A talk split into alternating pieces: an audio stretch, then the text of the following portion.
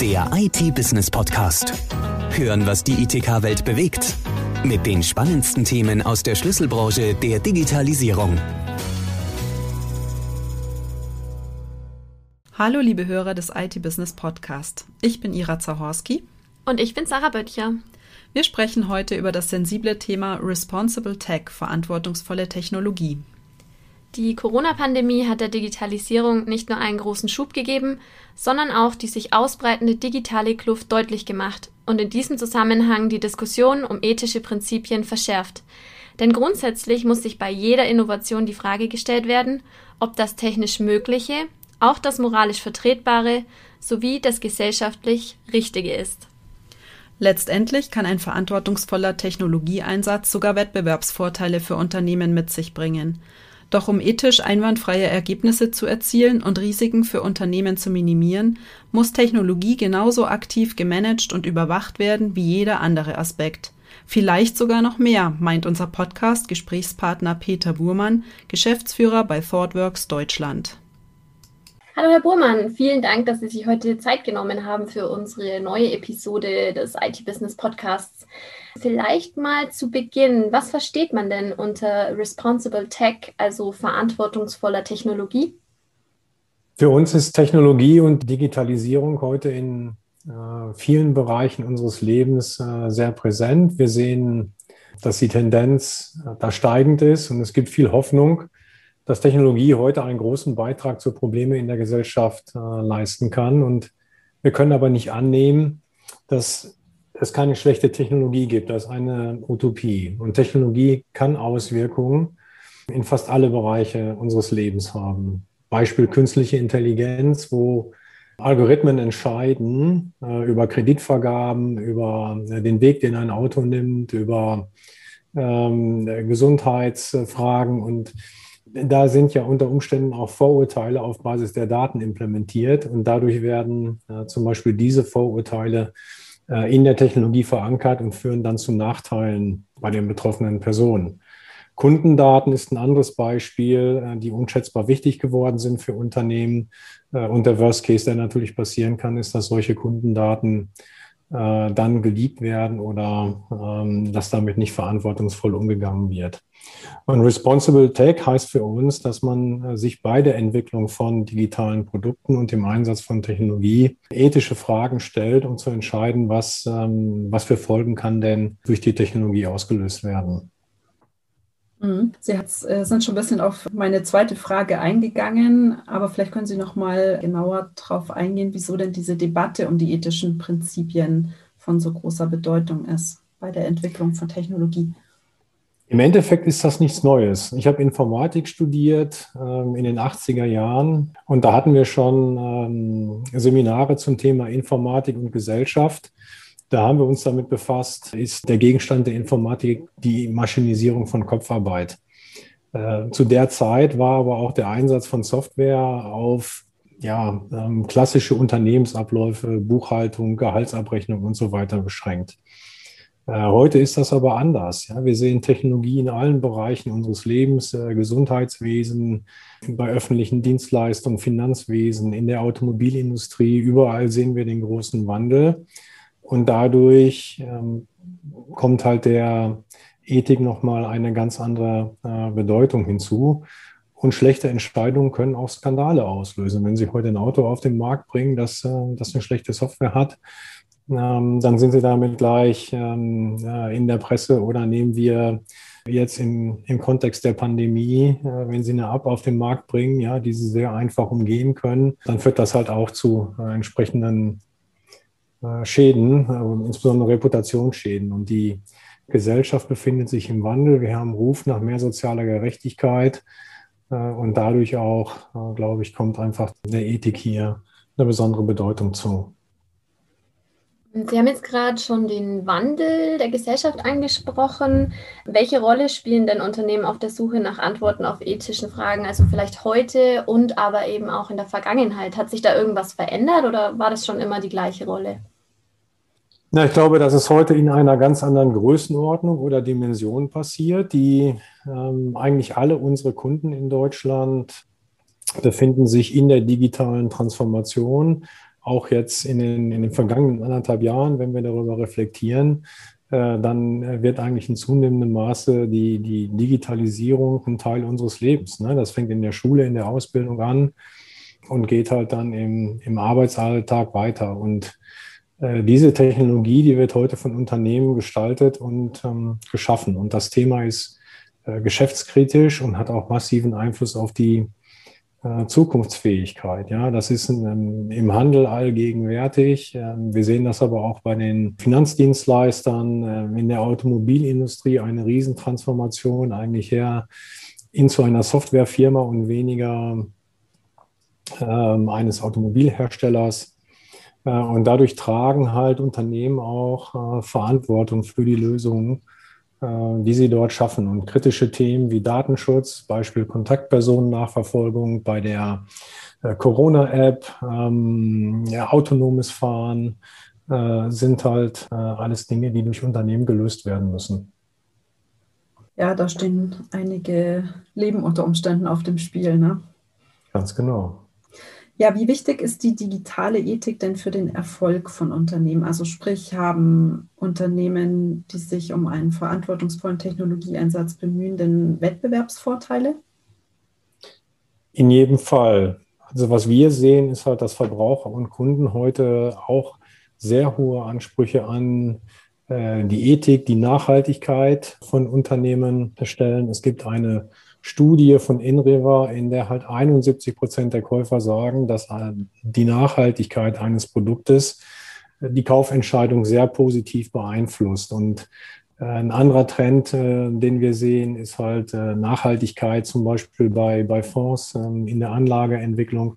Das Stichwort hier ESG, also Environmental, Social und Governance von Unternehmen, äh, gewinnt in Summe immer mehr Bedeutung. Ähm, das sehen wir auch, wenn wir die Geschäftsberichte oder die entsprechenden Publikationen äh, der Unternehmen anschauen. Und äh, für unsere Branche insbesondere auch die Arbeitgeberattraktivität. Gerade die Millennials und Generation Z, die wollen halt für Unternehmen arbeiten, die nachhaltig wirtschaften. Und da hat es einen, einen, großen Stellenwert und dadurch kann ich natürlich auch heute viel attraktiver für die Talente werden, die draußen im Arbeitsmarkt sind. Bedeutet, Responsible Tech hat eigentlich ja oder entscheidet über die Zukunftsfähigkeit von Unternehmen, was Sie ja jetzt eigentlich schon angesprochen hatten. Und welche ähm, Rahmenbedingungen sind denn dann nötig, damit Unternehmen ähm, auch so handeln können, also ihre Technologie auf einer verantwortungsvollen Grundlage entwickeln können?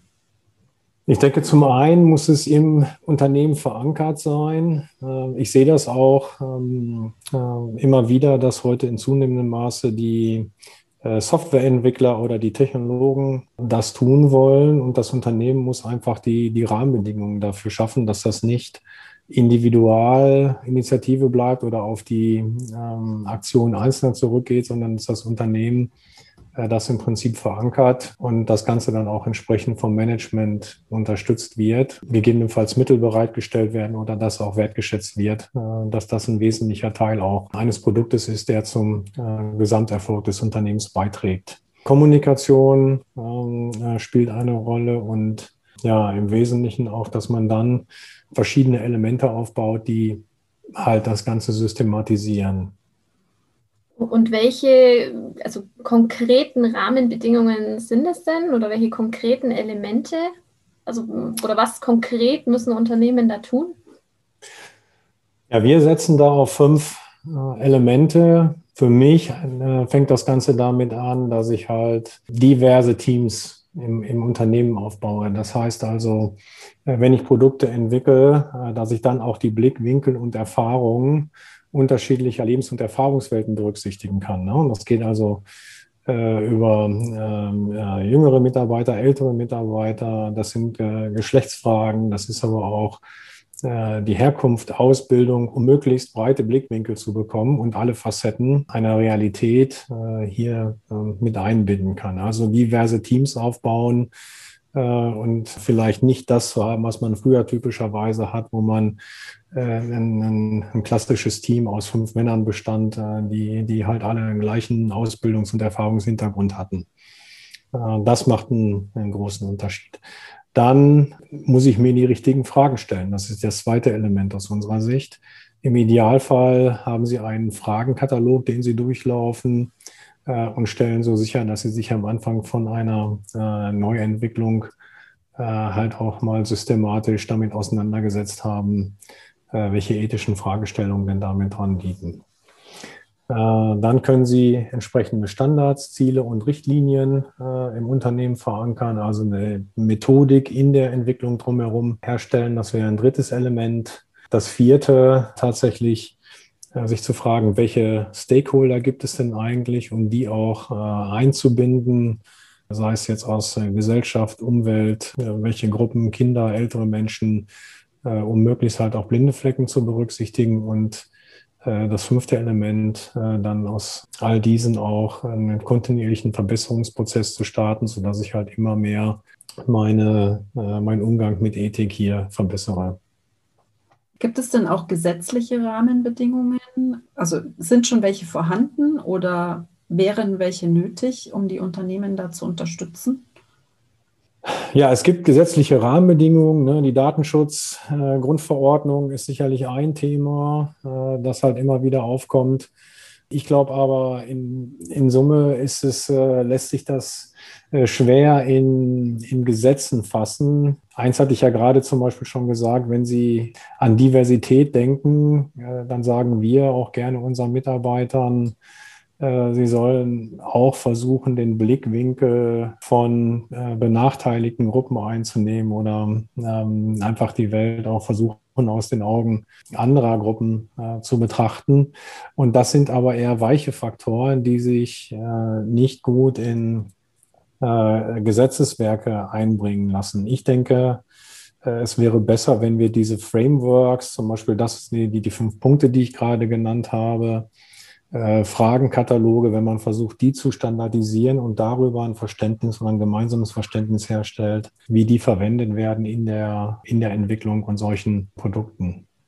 Mhm. Das Positive ist aus meiner Sicht, dass ich durchaus äh, ein steigendes Interesse dafür sehe. Ich hatte ja vorhin schon gesagt, äh, Generation Z oder die Millennials, für die hat das eine, eine große Bedeutung, nicht nur in der Kaufentscheidung, sondern auch äh, in der Arbeit. Und ich glaube, da trifft das halt auch einfach auf eine, auf eine gute Basis, äh, auf der wir aufbauen können.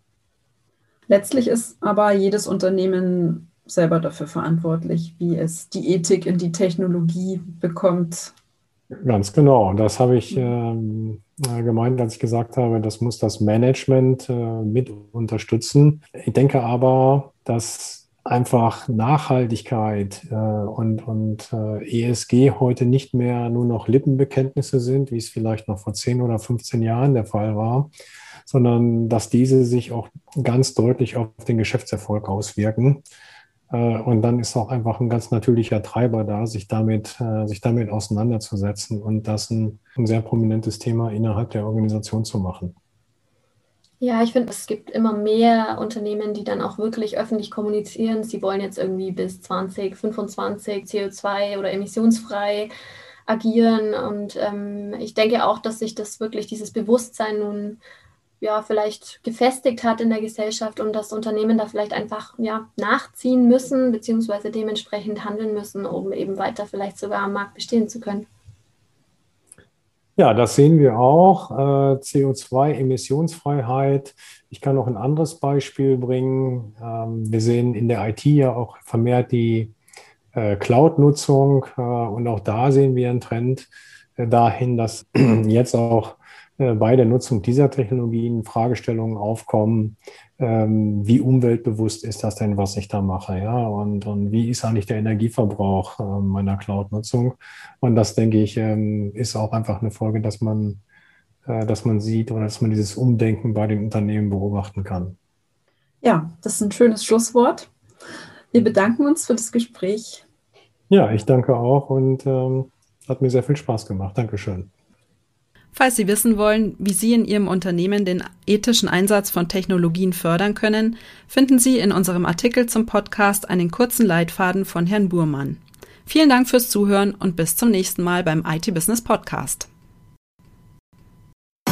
Der IT-Business Podcast. Hören, was die ITK-Welt bewegt. Der Audiopool mit den spannendsten Themen aus der Schlüsselbranche der Digitalisierung. Jetzt abonnieren auf Spotify, Soundcloud, YouTube, Deezer und iTunes.